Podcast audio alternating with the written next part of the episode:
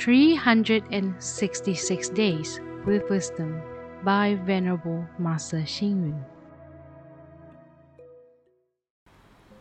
October 14th.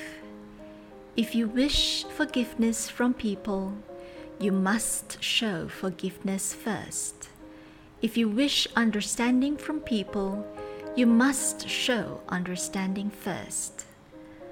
As a result of different perspectives, situations, and environment, it is difficult to comprehend the feelings of people. It is very important, therefore, to feel for others because without sympathy and understanding, there will be no peace and happiness in the world. There was a hunter who enjoyed hunting and killing wild animals using various methods such as swords, nettings, thatch pricking, and so forth. One day, the hunter was taken by the mountain natives as a sacrifice for their god. It was at this particular moment that the hunter felt the pain and fright of dying. Thus, we should show concern for the despair, misery, pain, and setbacks of people and should not gloat over their misfortunes.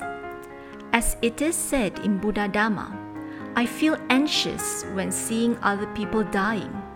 How would it be if it is my turn? We should always try to see things through other people's eyes and show empathy for them. This should be practiced by mankind. Feel for others is the heart of Buddha. The same goes for understanding. The heart of Buddha is full of compassion, morality, and beauty. Read, reflect, and act. Do not show regret at the end of the day when things have already happened. Instead, always uphold the heart to heart practice of caring for others. Please tune in, same time tomorrow as we meet on air.